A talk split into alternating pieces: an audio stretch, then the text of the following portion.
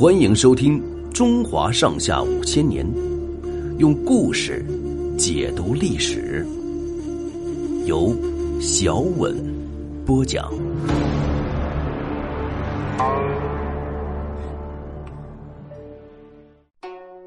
曹植七步成诗。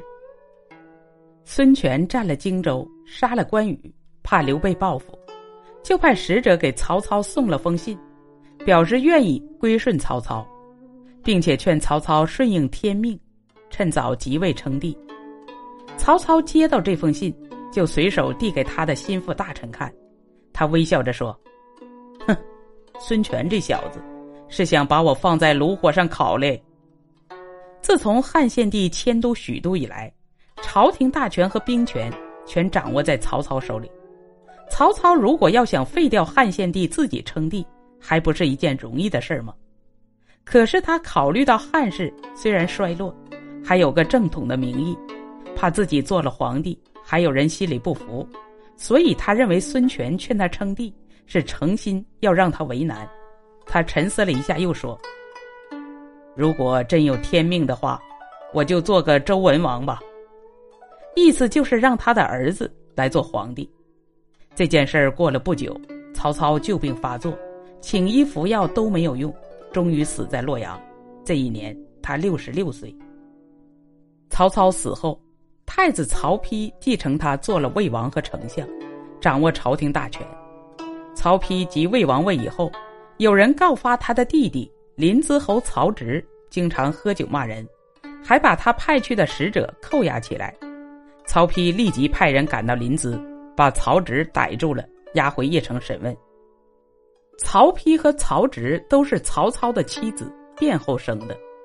曹操不但是政治家、军事家，又是文学家，兄弟俩也擅长诗文。文学史上把他们父子合称为“三曹”。曹植从小聪明非凡，十几岁的时候就读了不少书，能写很出色的文章。有一次。曹操看了曹植的文章，有点怀疑，问曹植说：“这是你请人代写的吧？”曹植跪下来说：“儿出口成文，下笔成章，怎么会叫人代写呢？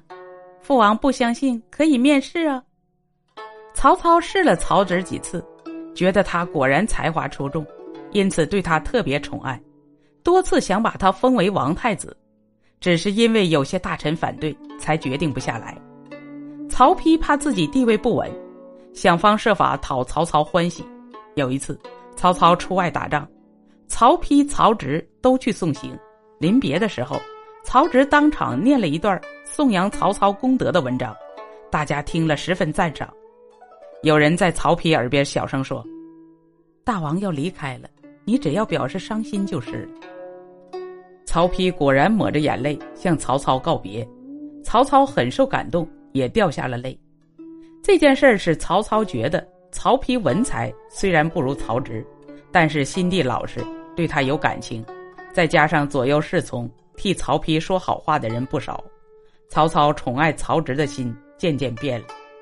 曹植是个不注意小节的人，有一次他竟在王宫里坐着车马，私自打开王宫外门出去。这件事儿可违反了宫里的规矩。曹操听了这件事儿，大为恼火，把管宫门的官员办了死罪。又有一次，曹操派曹植带兵出征，曹丕得到消息，事先送酒食，跟曹植一起喝酒，让曹植喝得酩酊大醉。正在这个时候，曹操派人找曹植去，连催了几次，曹植还没醒来，曹操只好把派曹植出征的事儿取消了。打这以后，曹操就打消了把曹植立为太子的念头。曹丕做了魏王以后，仍旧记恨曹植。这一回，他抓住机会把曹植抓起来，要处曹植死罪。他母亲卞太后知道了，着急的了不得，连忙在曹丕面前给曹植求情，要他看在同胞兄弟份上宽恕曹植。曹丕不能不听母亲的话。再说。为了一点小事儿杀了兄弟，自己也不体面，就只把曹植的临淄侯爵位撤了，降为一个比较低的爵位。据说，曹丕把曹植召来以后，为了要惩罚他一下，要他在走完七步的时间里做出一首诗，如果做得出，就免他一死。曹植略略思索一下，就迈开步子，走一步念一句，随口就念出了一首诗：“煮豆燃豆萁，豆在釜中泣。本是同根生，相煎何太急。”曹丕听了，觉得自己对弟弟也逼得太狠，心里感到惭愧，就免去曹植的死罪。曹丕做了魏王，不像他父亲那样怕人家议论。就在这一年秋天，由他的亲信联名上书，劝汉献帝让位给魏王。汉献帝做了三十多年的挂名皇帝，接到大臣上书，就宣布让位，改称山阳公。曹丕的亲信大臣还隆重举行了一个推位让国的禅让仪式，表示汉朝的皇权是献帝自愿让的。公元二二零年，曹丕称帝。建立魏朝，就是魏文帝。到这个时候，东汉王朝才正式结束。本集播讲完毕，欢迎订阅收听，下集精彩继续。